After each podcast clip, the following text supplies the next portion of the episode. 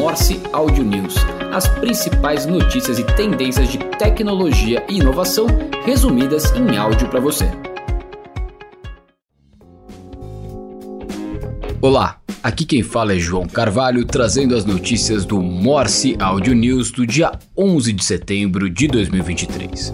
Começamos com a China, que proíbe funcionários públicos de utilizarem iPhones, provocando assim uma perda de 200 bilhões de dólares no valor de mercado da Apple. A queda das ações da Apple foi provocada por duas medidas do governo chinês. Na quarta-feira, dia 6, o país proibiu iPhones em escritórios do governo. E na quinta-feira, dia 7, foi noticiado que a China planeja expandir essa proibição para agências governamentais e empresas estatais. Em parte, esse movimento do governo chinês é uma tentativa de fazer com que setores sensíveis sejam menos dependentes de tecnologia estrangeira. É também uma contrapartida à decisão de junho da União Europeia de limitar o envolvimento da chinesa Huawei no desenvolvimento das redes 5G também pode ser considerada uma retaliação às restrições dos Estados Unidos às vendas de chip de alta tecnologia para a China, com a proibição da China de comprar o equipamento de fabricação de chips da holandesa ASML, cujas máquinas de fotolitografia são utilizadas para produzir chips de computador sofisticados necessários nas indústrias chinesas. E a Apple Pay agora aceita cartões do Bradesco com a bandeira Mastercard. A bandeira se junta à Visa, Elo e American Express, entre outros produtos do banco aceitos pela carteira digital. O suporte vale para os cartões de crédito, débito e cartões múltiplos. O processo pode ser feito pelo app Bradesco Cartões, que é o app independente do aplicativo principal do Bradesco, ou pelo próprio app Carteira do iPhone. Entre as outras empresas do Bradesco, o Next é compatível com Apple Pay, Google Pay e Samsung Pay. E a Apple diz que os aplicativos para iPhone e iPad estarão presentes desde o lançamento na App Store do Vision OS. O famoso headset de realidade virtual da Apple, chamado de Vision Pro, ainda não está disponível para compra, mas a empresa está garantindo que os usuários tenham muitos aplicativos para utilizar quando ele finalmente for lançado. Segundo a Apple, os aplicativos para iPhone e iPad aparecerão automaticamente na App Store do Vision OS, que é o sistema operacional do Vision Pro, no dia do lançamento, sem que os desenvolvedores tenham um trabalho extra para portar seus aplicativos existentes. O que para as empresas donas de apps é uma garantia de não ter esse custo extra de desenvolvimento, para a Apple é uma forma de tentar pavimentar o caminho para o sucesso do lançamento do aparelho a Apple disse que neste outono, né, o outono dos Estados Unidos, lançará uma versão beta para desenvolvedores do Vision OS, incluindo a App Store para quem quiser sim fazer um desenvolvimento direcionado para a nova plataforma.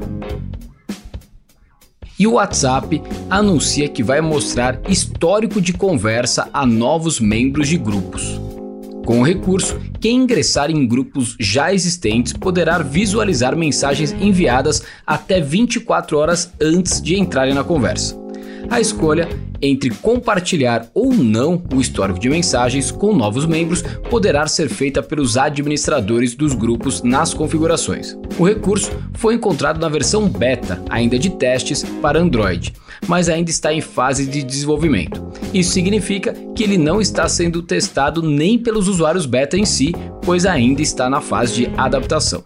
Vale lembrar que outras plataformas como o Telegram e até mesmo o Slack já possuem essa funcionalidade, mas com acesso a todo o histórico do que foi dito no canal ou no grupo. E a chinesa Tencent, proprietária do WeChat, lança o seu próprio modelo de inteligência artificial a Tencent Holdings comunicou na quinta-feira, dia 7, que seus clientes podem agora utilizar o seu modelo de AI chamado de Hunyuan.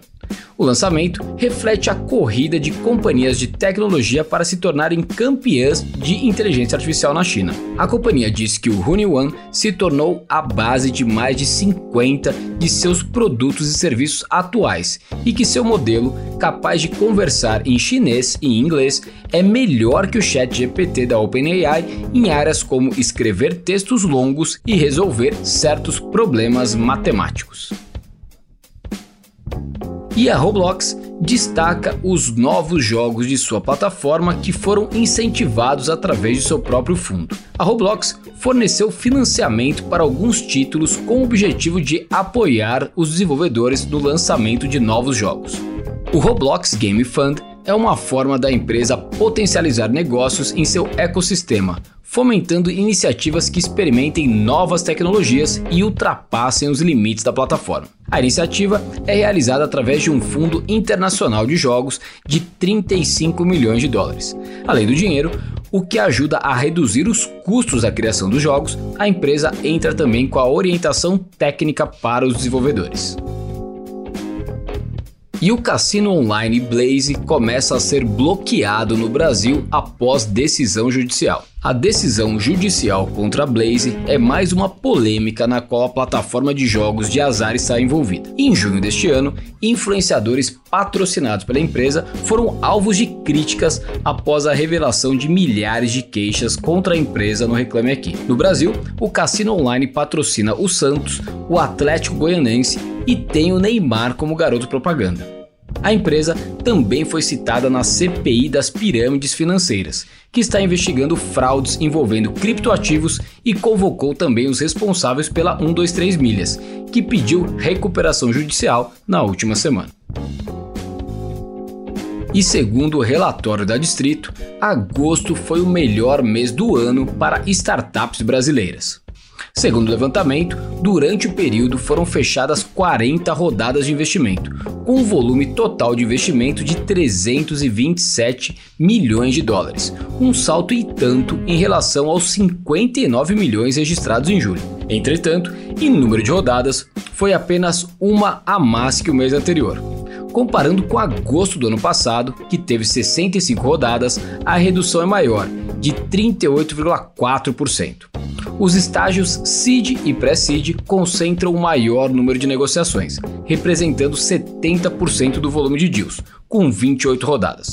Os setores com maior número de rodadas foram fintech, com 7 rodadas, Health Tech com 6 rodadas, HR Tech com 4 rodadas e Real Estate com 3 rodadas. Quanto ao volume de recursos investidos, os setores que lideram foram Fintech com 149 milhões de dólares, HR Tech com 85 milhões de dólares, Indústria com 45 milhões de dólares e Health Tech com 16 milhões de dólares.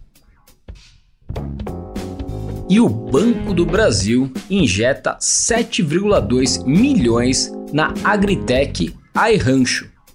A Agritech iRancho oferece uma tecnologia de gestão pecuária.